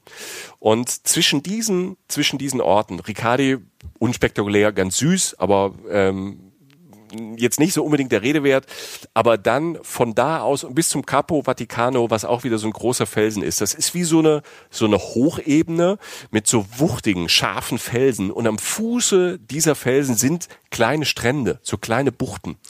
Und ähm, da gibt's den äh, Ficara Beach äh, mit F geschrieben, Ficara Beach und ähm, den fand ich auch wieder, das ist so eine Bucht wie gemalt. Also wenn mal jemand sagen würde, mal mal wie so die die ideale Bucht, ne, so eine einsame kleine Bucht, klein, klein, so nicht nicht groß, nicht für die Massen, so was Kleines. Das ähm, hat dieser Beach kristallklares Wasser. Je nachdem, ähm, wo man ist in diesen Buchten, ist es mal ein bisschen feinsandiger, mal, mal steiniger, mal grobsandiger. Und äh, ich finde die Kombi halt fantastisch von diesen von diesen Felsen, diesem Meer, diesem kristallklaren Wasser. Und das Besondere da, man kommt eigentlich fast nur mit dem Boot hin. Also es gibt es gibt da so Treppen in diesen Felsen, aber das, die gehen halt keine Ahnung, läufst du 500 Meter, ne, steil berghoch, ne, also also die das sind jetzt nicht keine halben Kilometer hoch die Felsen, aber die Treppe äh, windet sich da so hoch, das ist wirklich anstrengend und es ist so irgendwie komischerweise eine, eine Privattreppe, also manchmal ist die halt auch einfach geschlossen, ne, und deshalb ähm, Deshalb kann ich nur empfehlen, von Riccardi irgendwo da unten äh, an den größeren Stränden, da gibt's so, gibt's auch Hotels und ein paar, paar Clubs. Ähm, und von da fragt man einfach ähm, äh, hier, hier Ferryman, ne? Ich weiß nicht, was er auf Ital Italienisch heißt. Fahr mich mal, fahr mich mal hier zu dem zu, zu dem Strand dann macht mir dem aus, hol mich in zwei Stunden wieder ab und ne, wenn wir bei Ferryman sind, don't pay the Ferryman, ne? Erst bei der Rückfahrt, also. ja, ne? Christa Berg. Christa Berg, don't pay the Ferryman. Klassischer italienischer Song. Ne, je, in jeder Italo-Disco darf der nicht fehlen. Ganz am Ja, Schluss Wahnsinn, spielen sie immer noch Christa Berg. Aber Christa Berg, wenn ich gerade so, ich habe Christa Berg, wenn ich dran denke, Christa Berg, weiße Jeans, weiße Cowboystiefel und so ein hellblaues Hemd. Irgendwie passt er auch nach Italien. Das ist mein Bild aus den 80er von Christa Berg. Ähm, Sorry für, den, für diesen Ausflug, der ist gerade in meinem Gehirn entstanden. Ähm, wir sind ja an diesem, wir sind an diesem fantastischen Beach. Man fährt da mit dem Boot hin. Allein diese kleine kurze Bootfahrt, die ist schon toll. Und dann bist du, du bist wirklich da. Dann ähm, vielleicht nicht komplett allein, vielleicht kamen andere auch auf die Idee, aber du kannst dort schwimmen, schnorcheln, so geil von Felsen hüpfen und hast für die ganze Familie da mega Spaß. Es ist ein super Ausflug und in einem Land, das voll ist mit tollen Stränden, ist das, finde ich, nochmal so, so eine besondere Art der Strände. Und ich war, ich war zweimal da ähm, und da noch an einem anderen Strand. Ich habe ich hab Fotos gemacht, da war das Wasser an dem Tag, war so ein bisschen raue See, da war es windig. Es war schön warm, aber windig. Und das hat Bilder gemalt, weißt du, Felsen, dieser, dieser Himmel, dann kamen dann Wolken auf und das Meer war so ein bisschen zornig und hat dann Bilder gebaut ähm, in allen Farben und ähm, einmalig. Also deshalb, äh, dieses Kalabrien da unten ist gerade für Leute, die halt wirklich Wasser mögen, Wassersport mögen, aber jetzt nicht die Massen und nicht so diese durchgestylten ähm, Beach Towns, die es natürlich auch gibt, ne, wo die ganze Promenade ist in Italien. Da gibt's halt ähm, äh, Restaurants und Cafés, dann kommt die Promenade, dann kommt dieser flache, lange Strand, ne, ähm, mit, ähm, mit Schirmchen verleihen, alles mögliche. Das gibt's ja äh, an vielen Orten in Italien. Ähm, das da in Kalabrien ähm, ist wirklich besonders und äh, die Mischung aus Tropea, diesem Ort und diesen Stränden da bei Riccardi und Capo Vaticano ist wirklich ein besonderer Ort, der mir so ein bisschen Sehnsucht macht. Nicht nur, weil ich als Kind da war, sondern als Erwachsener nochmal da war. Und ähm, das ist sehr, sehr spannend. Also ich kann auch nur anregen, wenn, wenn, wenn ihr diese Kindheitserinnerungen habt, ähm, nochmal vielleicht an die Orte zu fahren oder wenigstens an ein paar, weil manche Sachen tatsächlich sich fast gar nicht verändert haben und äh, immer noch so sind. Und ähm, keine Ahnung, also ich würde an, an beim, bei manchen, bei manchen Tischdecken die ich da sah. Ähm, und an manchem maroden Charme von irgendwelchen Kiosken und irgendwelchen Pizzerien, ähm, will ich auch sagen, der hat sich wirklich in den 30 Jahren, seit ich als Kind da war und jetzt da war, nichts verändert. Aber das Gute ist, die Pizza und die Pasta und das mit den roten Zwiebeln, das schmeckte auch immer noch genauso gut und ähm, war keine Touri-Abzocke, die es natürlich an irgendwelchen Orten in Italien auch gibt. Aber ähm, das haben wir ja schon oft in einem Podcast gesagt. Italien steht einfach naturell für gutes Essen und viel Ehre und viel Wert auf gutes Essen. Ähm, und ähm, ich genieße das immer dann in vollen Zügen. Ja, und vor allen Dingen für Vielseitigkeit. Ne? Mhm. Wenn man jetzt mal überlegt, was was das, was das da ist. Ne? Also das ist ja wirklich fast Südsee-Feeling, um es mal so ein ganz schwaches äh, Klischee zu bemühen. Und, und dieses Wasser, das ja auch, das ich auch in meinem Kopf habe. Ich träume ja auch immer noch mal nach Neapel zu kommen, mhm. zum Beispiel. Das hat mir jetzt bisher, das hat mir Corona jetzt vereitelt, zum Beispiel. Ähm, aber also der Süden Italien und der Norden Italien, wie vielseitig dieses Land ist, einfach auch, weil es natürlich diese Länge hat, äh, um mal wieder ein weiteres schwaches Wort zu bemühen. Ähm, das ist, das ist schon abgefahren. Und äh, echt wirklich nochmal eine ganz andere Sache als zum Beispiel das, was ich jetzt nochmal kurz anreißen will, um meinen Sack zumindest zuzumachen. Ja. Eine völlig andere Art Art von Landschaft. Ähm, in Südtirol die drei Zinnen. Mhm. Ja. Die drei Zinnen sind tatsächlich auch in Italien, auch wenn man sich das gar nicht vorstellen kann, nach dem, was du gerade gesagt hast, denn das ist ja einfach eine ganz andere Welt. Ähm, die drei mhm. Zinnen sind eine extrem markante Gebirgsformation in den Dolomiten. Für mich eins der schönsten Gebirge der Welt ähm, extrem schroffes Gestein. Das sieht wirklich manchmal so, finde ich, aus, wenn man die, wenn man die Dolomiten sieht von weiter weg oder manchmal sogar von oben, wenn man irgendwo oben steht, finde ich so, als könnte sich daran so ein Riese die Hand aufratschen. So schroff sind diese Felsen, weißt du, so, so ganz schroffer Fels. Und die drei Zinnen sind halt drei ganz große Felsen, die sich halt aus diesem ohnehin schon relativ hohen Gebirge halt erheben. Und ähm, man kann da aus Südtirol raufdrucken, man kann aber auch ähm, äh, in die Provinz Belluno kurz rüberfahren bis zur Auronzo-Hütte, so heißt die. Auronzo-Hütte ist am Fuße der drei Zinn, also ziemlich hoch schon gelegen, mhm. 2320 Meter. Und das ist ein Moment, den ich, und wir sind ja bei Momenten, nie vergessen werde, als ich da gehalten habe mit dem Auto und mich da erst da diese Mautstraße für ein paar, weiß ich, 20 Euro oder so hochgeschlängelt habe.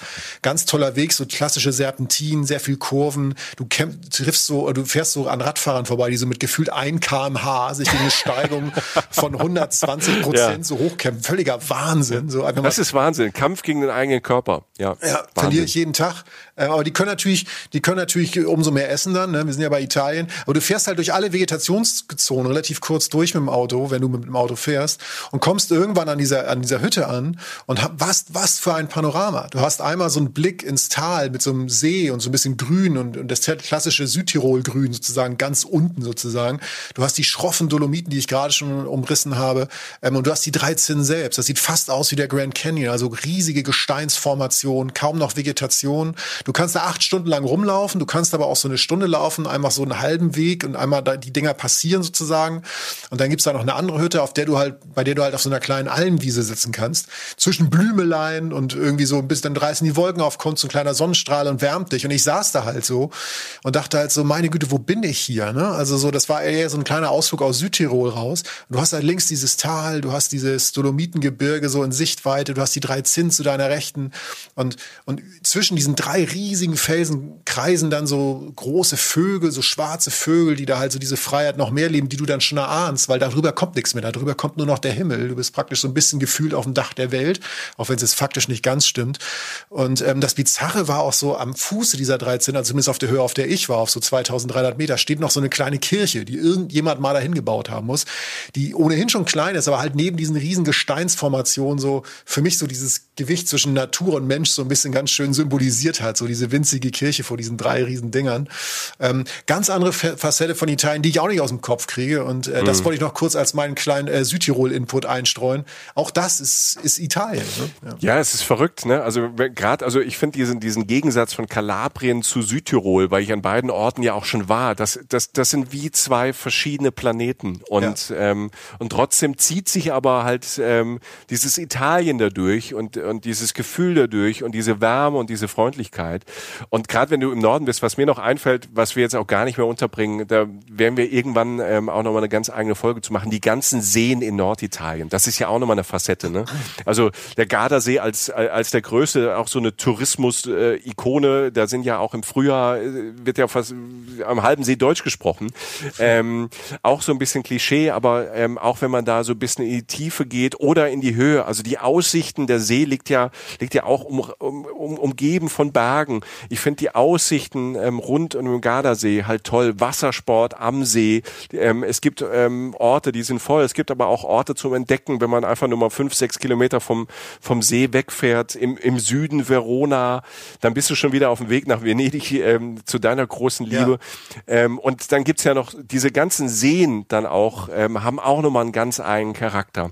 Also ich glaube, ähm, diese Vielfältigkeit, ähm, dieses, dass es einem in alle möglichen verschiedenen Richtungen so wegbläst ähm, und trotzdem so eine Nähe hat. Also es ist nicht, es ist manchmal absurd abgefahren und trotzdem bleibt es einem immer nah. Vielleicht ist das einer der, der Schlüssel, warum Italien ähm, so besonders ist. Ähm, für uns, ähm, ja nicht nur für uns Deutsche, ist ja die ganze, also Italien ist ja, ähm, äh, wenn du mit Amerikanern sprichst oder mit Australiern sprichst, ähm, wenn die nach Europa kommen, wollen die meistens auch ähm, mal irgendwo in Italien vorbei, ja. ähm, um dieses Feeling zu haben. Und das machen die Italiener natürlich auch, muss man auch sagen, die macht das natürlich sehr, sehr schlau ähm, ihr, äh, ihre Lebensart, ihre Lebensweise, ihr gutes Essen in die ganze Welt getragen, machen ja selbst dafür ähm, tolle Werbung ähm, und, und selbst solche Sachen wie, keine Ahnung, Mafia, rechte Parteien, ähm, und alle möglichen Skandale, äh, keine Ahnung. Irgendwie hat man das Gefühl, man sollte nicht alles verzeihen, aber irgendwie ähm, so ein schlechtes Image kann dieses Land einfach gar nicht kriegen, obwohl das wie jedes Land auch so seine Probleme hat. Ähm, aber das, das, das machen die halt gut und dadurch, dass man auch egal wo, und das ist ja, das ist das, finde ich auch großartig, egal wo ich auf der Welt bisher war, ob das jetzt in Asien war oder in Mexiko, ich habe fast überall einen Italiener oder Italienerin getroffen, dort, die halt ein tolles Restaurant hat, wo es natürlich immer ein bisschen anders, aber wo ich anhand einer Nudel und der zugehörigen Soße dazu am letzten Eck der Welt ein bisschen Italien-Feeling hatte. Und ich glaube, dass diese, diese bewusst unbewusste Werbetrommel, dieses Sehnsuchtsgefühl, da sind die einfach Weltmeister. Ja, also sie haben zum einen eine, eine der Top drei Küchen vielleicht in der Welt. Der mhm. Meinung bin ich auch. Ich fasse jetzt Asien einfach mal zusammen so als eins, was natürlich Blödsinn ist. Ähm, aber also gut, Asien, unsere Asienliebe ist bekannt, aber Italien ist halt essensmäßig, ne, die, die Franzosen sind die Perfektionisten, die Deutschen haben ganz tolle Eigenschaften, aber Italien ist, steht einfach für sich, hat die Welt erobert in der Einfachheit, der Schlichtheit und trotzdem der Genialität. Und ich finde, in allen Momenten, die wir jetzt so hatten, sei es jetzt dein Café auf dem Platz in Rom oder aber auch Venedig, wo es vielleicht griffiger war, aber halt auch mein Blick über die Toskana. Jeder Blick in der Toskana war für mich wie ein Gemälde, so mhm. ähm, auch von den Farben her. Schönheit. Ne? Also die Menschen schön. Also, also nicht alle natürlich, aber halt so diese, diese, das, ähm, ich finde, Schönheit ist auch ein Wort, der eine ganz große Rolle spielt. Es ist alles so für sich schön in dem Moment. Und sei es jetzt ein räudiger Reuter Espresso irgendwie auf dem Mofa zwischen 16 anderen Mofas, so. Mhm. Aber es ist irgendwie stimmig in sich. Es hat irgendwie alles eine ja. Pointe irgendwie. Und das, mhm. ähm, das ist für mich eigentlich Italien und, und, und dann in, in diesen wahnsinnig vielen Facetten, ne, die, glaube ich, auch die Geografie des Landes mit sich bringt, dass es einfach so geformt ist und natürlich wahnsinnig viele Klimazonen auch schon wieder abdeckt in sich, obwohl es gar nicht so groß ist. Und äh, Charakterstärke, aber halt auch wirklich Schönheit, in sich geschlossene Schönheit. Ähm, ja. das, das ist es irgendwie vielleicht. Ja, ja Schönheit in der Sprache, Schönheit in der Kunst, äh, Schönheit ähm, äh, kommt Im ja, Moment, muss ja nicht. Im Moment. Im Moment, also, ja. Es muss ja auch nicht immer, es ja. muss ja nicht immer von, wie die bekannte Schönheit muss ja nicht immer von außen kommen, die kommt da halt oft auch von innen. Ne? Ja, ja, und dann halt der, das Wert legen, dass es dann halt gut sein muss. Und mhm. ich weiß es nicht. Wir, wir, wir suchen noch, vielleicht habt ihr eine Antwort. Ihr könnt uns ja auch schreiben, ihr könnt euch ja auch melden, wenn ihr dann auch alles ganz anders seht. Vielleicht seid ihr auch Franzosen und fühlt euch beleidigt. vielleicht, vielleicht, vielleicht seid ihr auch Italiener oder Italienerin und sagt, was erzählt ihr eigentlich für ein Mist da, was Leute? Was soll denn der Scheiß? Ja, wir, der Tee ist viel besser. Nee, aber äh, kann, kann, ja, kann ja alles sein, aber dann meldet euch gerne und lasst uns ja. diskutieren und oder von mir aus teilt uns mit oder eure Italien-Momente auf Instagram. Wir werden Möglichkeiten schaffen. Schaut auf unserem Blog vorbei, da werden wir noch schöne Fotos von all diesen Geschichten posten und ähm, ja. Apropos ja. Blog, wir werden auf dem Blog für euch, und das haben wir uns nicht zugetraut, selbst zu machen. Ne? Äh, auf unserem Blog findet ihr von ähm, Italien für die Ohren. Das ist ein Podcast von drei Italienerinnen, die ähm, zum Teil in Deutschland und Österreich leben. Lena, Sarah und Alessandra. Die drei haben auch einen Podcast und einen Blog, Italien für die Ohren. Und mit denen, das sind ja die Expertinnen für Italien-Feeling und Deutsche Vita. Und ähm, die müssen das ja sein. Und äh, wir haben gesagt, ihr müsst uns helfen. Ähm, bevor wir irgendeinen Quatsch erzählen, was irgendwie das beste Essen ist, überrascht uns. Die haben ähm, uns für einen Blog haben die uns so ein kleines italienisches Menü gemacht. Das hat ja auch immer mindestens drei Gänge.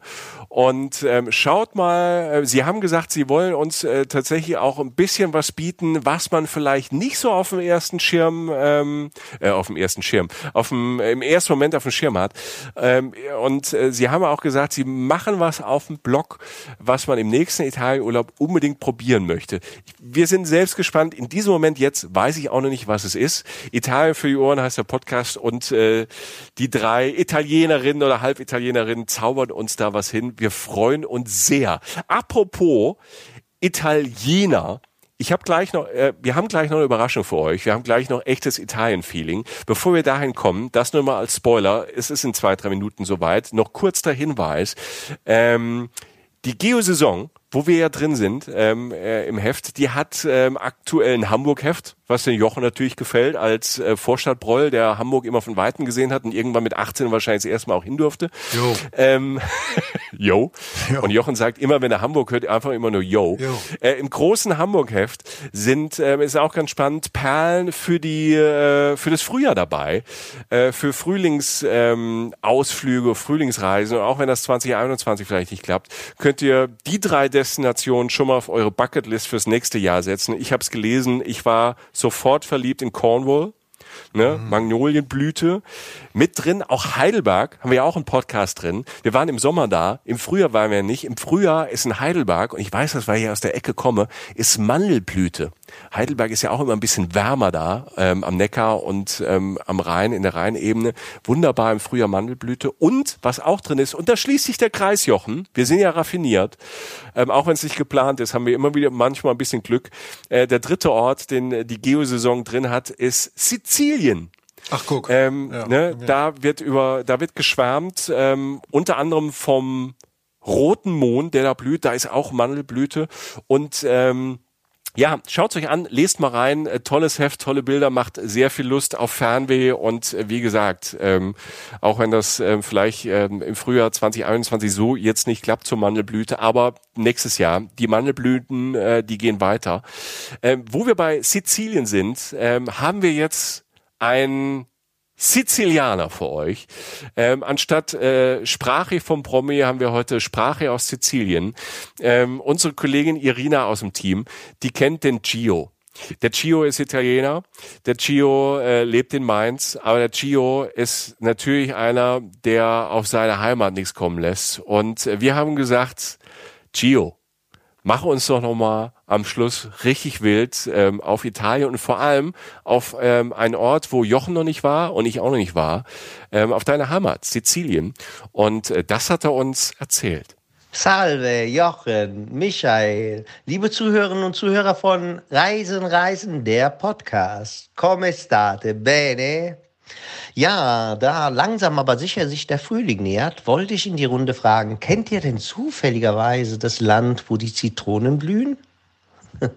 genau, hiermit zitiere ich gerade Johann Wolfgang von Goethe und rede natürlich über das wunderschöne Sizilien, Bella Sicilia, eine Fusion aus Dolce Vita, einzigartige mediterrane Küche, von den leckeren Pastagerichten bis hin zum Fisch, sowie die weltberühmten Nachtische, wie zum Beispiel La Cassata Siciliana, so lecker, dass es bis nach Japan exportiert wird. Genau. Aber auch die Weine. Und ich meine nicht nur den Nero d'Avola, nein, auch andere Rebsorten wie Insola, Grillo, Marsala, die Traumstrände, der größte Vulkan Europas, das Tal der Tempel. Oder noch, wusstet ihr, dass ein beachtlicher Teil des Barockvermögens Italiens auch auf Sizilien liegt? Und da meine ich nicht nur die Großstädte Palermo oder Catania. Nein, ich rede hier über die kleinen Perlen. Noto, Piazza Armerina, Modica, die unter anderem auch für die sehr leckere Schokolade weltbekannt ist. Ja, also, Signori, Signore, die Reisen, Reisen. Mille grazie für eure Aufmerksamkeit. Ich hoffe, ein bisschen Appetit auf Sizilien gebracht zu haben und verabschiede mich mit einem Grande Ciao. So, Jochen, ich muss an meinem Dialekt arbeiten. Ähm, der Gio, ne, äh, der Gio ist halt echt, ne, ist kein gefakter Italiener. Wenn ich Bello Impossibile sage, kommt das halt nicht so gut rüber. Ich habe auch irgendwie den Sound nicht, den der Gio hat. Guck mal, der Gio, der ist ähm, auf Insta bei, wir verlinken den auch, äh, Giodio-Sum, G-I-O-D-E unterstrich Sum. Ein gut aussehender Mann, muss man sagen, ein gut aussehender Italiener. Ähm, Riesentyp, vielen Dank, Gio, äh, für diese Sprachnachricht. Und äh, jetzt haben wir ganz ganz zum Schluss noch mehr Bock auf Sizilien und hoffen, dass äh, äh, Hallo Sizilien, ladet uns ein. Sobald es geht, kommen wir. Wir haben, wir haben Fernweh nach Italien. Ja, ja, sagt gerne Bescheid, wir sind da, Gewehr bei Fuß. ähm, ganz kurz zum Abschluss, was, äh, wir haben eine schöne Frühjahrstradition, das wisst ihr vielleicht äh, bei uns im Podcast. Wir haben immer mal wieder, kriegen ja immer wieder Fragen von euch und sammeln die schon ganz heimlich im Hintergrund, äh, Fragen von euch an uns. Und das würden wir jetzt verstärkt nochmal machen, weil wir tatsächlich äh, demnächst anstreben, wieder mal eine Folge zu machen mit unseren Reisehighlights, also mit diversen Anekdoten und Antworten auf Fragen, ähm, die ihr uns stellt. Aber ihr könnt uns wirklich alles fragen. Also nicht nur jetzt irgendwie, also gerne auch, ähm, wo soll ich hinreisen, wenn ich das und das vorhabe oder sollte ich Angst haben, wenn ich da fahre, was muss ich beachten, wenn, darf ich alleine los und so weiter. Ihr dürft aber auch sowas fragen wie, was war das Dümmste, was ihr jemals auf Reisen gemacht habt? Oder wann das ist am besten direkt an Jochen, da hat er viel zu erzählen. Genau, oder bei Michael halt, warum bist du so erfolgreich, warum siehst du so gut aus, warum machst du immer alles richtig unterwegs? Und bei mich dann eher so Sachen wie, was war, weiß ich, der größte Nap, äh, wurde dir, äh, weiß ich, was, worauf, äh, ne, also wo seid ihr mal gescheitert, was war eine falsche Entscheidung, das blödeste Reiseziel, das beste Reiseziel, was auch immer, das, genau das könnt ihr uns besser sagen, mhm. wir, als wir euch und äh, wir freuen uns auf Fragen, die ihr uns schickt, sei es über Instagram, über unseren Blog, ähm, über Facebook oder was auch immer. Lasst uns das gerne wissen ähm, und wir äh, werden das sammeln, bündeln und werden demnächst wieder eine Reise-Highlights-Folge machen, äh, die sehr großen Anklang bei euch gefunden haben, um diese Fragen zu beantworten und uns Anekdoten aus dem Ärmel zu schütteln, bei denen ihr mit den Ohren schlagern werdet, an die wir uns vielleicht selber noch gar nicht erinnern, aber spätestens, wenn eure Frage kommt, wird das eintreten. Ich freue mich schon voll, weil das war letztes Jahr auch so. Da waren irgendwie Fragen dabei und äh, bei uns macht's dann im Hirn auf einmal plopp. Oh Gott, da war ja die Geschichte. Habe ich die schon mal erzählt? Darf ich die überhaupt erzählen? Ähm, das hat großen Spaß gemacht, äh, weil da auch viel Spontanes entstanden ist. Genau, schreibt uns und ähm, empfehlt uns gerne weiter an äh, Freundinnen und Freunde und Leute, die ähm, ein bisschen ähm, Fernweh haben wollen, beziehungsweise ein bisschen abschalten wollen, ein bisschen im Kopf reisen wollen, Kopfkino. Ähm, wir freuen uns über alle Neuen, die dabei sind und ähm, wünschen euch jetzt tatsächlich alles Gute, haltet durch und äh, bis bald. Passt auf euch auf, gute Reise. Adios. Reisen, Reisen. Der Podcast mit Jochen Schliemann und Michael Dietz.